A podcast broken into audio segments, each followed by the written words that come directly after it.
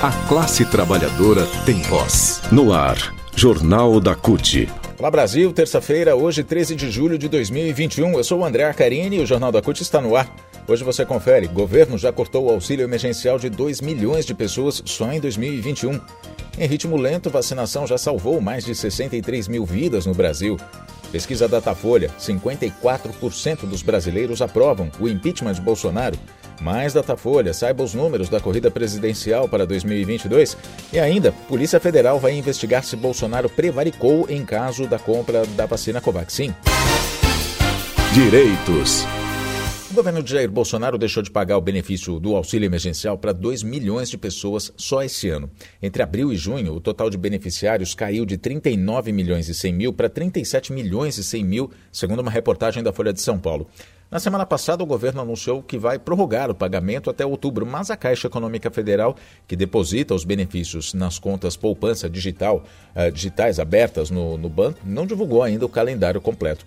Os cortes se somam aos cerca de 30 milhões de benefícios cortados em relação ao ano passado, quando mais de 68 milhões de pessoas receberam. A fase 2021 do auxílio eh, começou com cerca de 30 milhões de pessoas a menos. De acordo com o Ministério da Cidadania, o corte de 2 milhões agora dessas pessoas se deve a revisões para conferir se as pessoas continuam dentro dos critérios para receber o benefício, além de bloqueios recomendados pela Controladoria Geral da União em caso de indícios de pagamentos indevidos. O ritmo da exclusão de pessoas do programa tem sido maior do que a inclusão de novos beneficiários. Até meados do mês de junho, mais de um milhão de pessoas que tiveram o auxílio negado apresentaram contestação do resultado. O governo tem analisado esses pedidos e cerca de 130 mil foram aprovados após análise do recurso. A maioria foi rejeitada. O Ministério da Cidadania disse ainda que tem adotado as medidas necessárias para alcançar, com o auxílio emergencial 2021, as famílias em situação de maior vulnerabilidade, assegurando uma renda mínima para essa parcela da população com responsabilidade fiscal. Só que do outro lado, por exemplo, em junho, têm sido muito frequentes os relatos de mães, chefes de família, que deixaram de receber o auxílio sem nenhuma justificativa, apesar de argumentarem que ainda têm direito à assistência. Notícias. O ritmo da vacinação no Brasil ainda é lento. Somente cerca de 14% dos brasileiros estão totalmente imunizados. E é esse número que a gente tem que sempre levar em consideração para ver quantas pessoas foram realmente imunizadas, quantas pessoas já estão vacinadas no Brasil, né? com as duas doses ou então com a dose única, dependendo da vacina. Só que esse número já salvou por volta de 63 mil vidas. Isso de acordo com um estudo da Universidade Federal de Pelotas, no Rio Grande do Sul. Na projeção anterior, os pesquisadores haviam calculado que a vacinação tinha salvado cerca de 40 mil vidas de pessoas com 70 anos ou mais. Agora, o estudo incluiu a faixa de 60 a 69 anos e chegou ao número de 62.955 vidas salvas. Ainda de acordo com a pesquisa, a taxa de óbitos por Covid-19 depois de duas doses da vacina é de apenas 0,02%, de acordo com os dados divulgados no Fantástico neste domingo. Mas o número de imunizados com as duas doses ainda é muito baixo para frear o avanço da pandemia do novo coronavírus.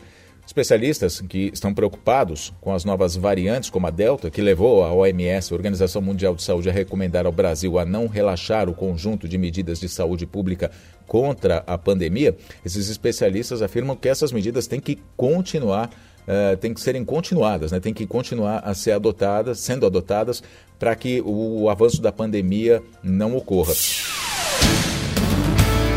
Política. A última pesquisa da Datafolha trouxe números nada bons para o presidente Jair Bolsonaro. Um deles é sobre um eventual impeachment. 54% dos brasileiros já aprovam um impedimento do presidente. Em maio, na pesquisa anterior, eram 49%. A pesquisa, que ouviu 2.074 pessoas nos dias 7 e 8 de julho, mostra um aumento desse percentual em relação a maio, quando foi feita, então, a pesquisa anterior eram 49%, como a gente acaba de dizer.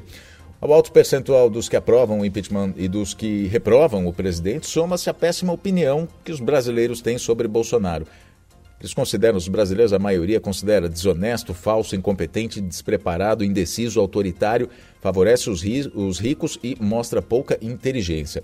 São os dados da pesquisa Datafolha. No dia 30 de junho, a CUT, movimentos sociais e representantes de partidos protocolaram na Câmara dos Deputados o super pedido de impeachment. Só que até agora o presidente da casa, Arthur Lira, do PP de Alagoas, aliado de Bolsonaro, mantém a decisão de engavetar todos os pedidos que chegam pedindo a destituição do presidente da República. Né? Diz que não tem ambiente político para isso.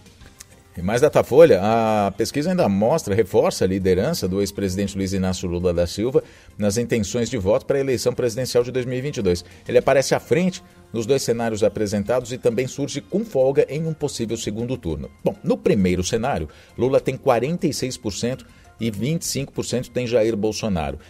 Depois aparecem o ex-ministro Ciro Gomes, do PDT, com 8%, o governador paulista João Dória, do PSDB, com 5%, e o também ex-ministro Luiz Henrique Mandetta, do DEM, com 4%. Votos em branco ou nulos somam 10%. Outros 2% disseram não saber qual candidato vão escolher. O segundo cenário é sobre o segundo turno. Em um possível segundo turno, Lula venceria Bolsonaro com facilidade, 58% a 31%.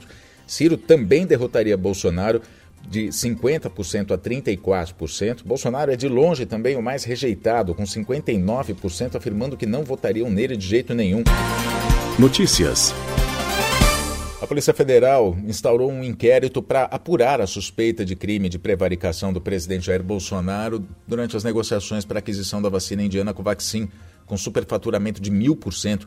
A informação foi divulgada na manhã desta segunda-feira pela coluna Painel do Jornal Folha de São Paulo.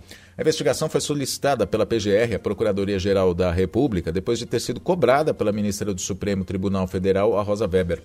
O presidente é suspeito de ter cometido prevaricação porque não mandou investigar a suspeita de propina na compra das vacinas. O crime pode afastar Bolsonaro e dar três meses a um ano de detenção e multa.